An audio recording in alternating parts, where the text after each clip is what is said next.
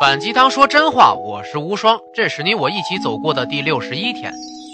你是不是经常因为那些明星赚钱太容易而感到不忿呢？哎呦，凭什么我就没办法赚到那么多钱呢？这不公平！而且啊，越大牌的明星赚的越多，赚的也越容易。可是相比下来，那些边缘位置的演艺人士基本就没有钱赚，维持基本生活都是很困难的。就拿好莱坞举例子。一流明星的片酬都是至少几千万美元起步啊，而普通的小演员只有几百甚至几十美元。真的是因为那些大明星能力超级出众吗？不，其实这只是现在的赢家通吃现象。嗯，节目制作组需要把节目打造成爆款，所以就必须要请这些有名气的明星来，用头部资源拉动节目的价值，获得更多的广告。而钱呢，自然就有很多被这些明星赚走了。这些聚集了最多人气的大明星的节目和影视 IP 啊，就叫做爆款；而那些拉不到明星的节目或者影视内容啊，就是演艺圈的长尾 IP。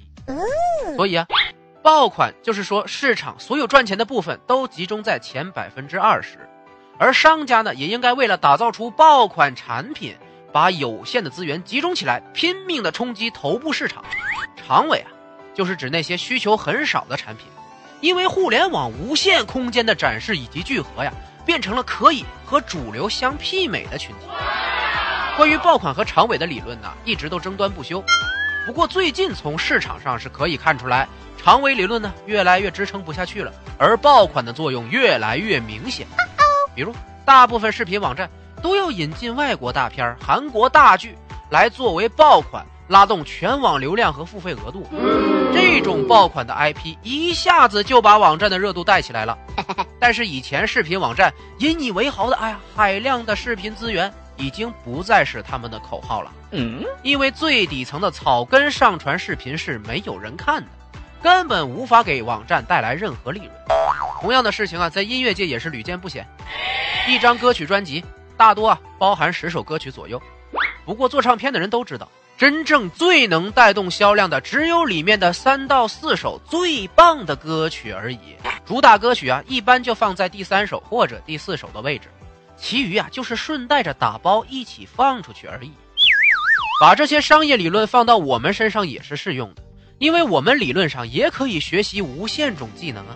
那么，你应该选择爆款还是长尾理论来让自己变得更有价值呢？至少现在来看，爆款应该是更靠谱。我们姑且把长尾当做全面发展吧。如果有一个什么都会一点的人，和另一个有专精技能的人，你在选择队友的时候更倾向于哪一种呢？最合适的做法是选择一堆有专精技能的人。嗯，因为啊，拥有特殊长项的人聚在一起，才会出现互补的化学反应，而他们的长处能够最大限度的发挥出来。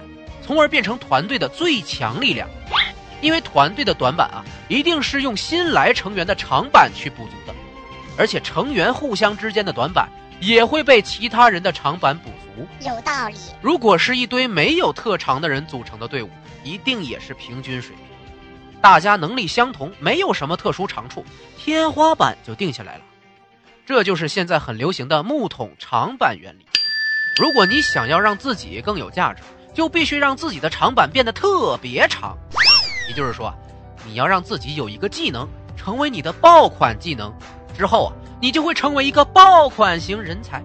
当你进入到一个团队之后，就通过和其他人的互补，把整个团队的木桶变成爆款型木桶，团队变成爆款团队。如果你选择了长尾发展，那就意味着你无法补足木桶的任何一块板子，你的价值就很低了。所以你最应该了解的就是自己的那块长板是什么，它一定是你本身就有的优势。你要通过更加努力的练习，配合你天生的优势，打造出你的爆款长板，这样你自己才有可能成为爆款，获得世界的青睐。巴特，千万不要误会，你只需要学一样技能就够了。你只有在其他附属技能的保护下。这个爆款技能才能安全的发挥作用，只不过你不用拼命的把所有的短板都补长而已。长尾理论最多能保你不死，但是爆款理论却能让你赢者通吃。球队里选择球员的时候啊，超级巨星就那么几个；教练选择角色球员的时候啊，更倾向于把那些单项能力十分突出的球员放到场上，因为啊，总会有神来之笔。而那些看似能力指数还不错，但是毫无特点、属于平均水平的球员，只会一直被按在板凳席上，看队友进球，然后站起来装作很开心的在场边挥舞着毛巾。优秀是一种习惯，你的爆款技能是什么呢？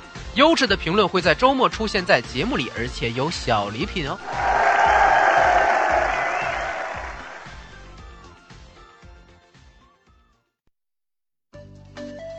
无双漫谈招合伙人啦！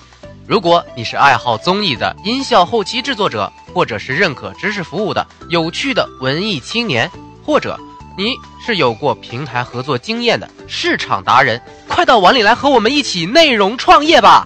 请联系我们的微信公众号“无双漫谈”哦，我在这里等你。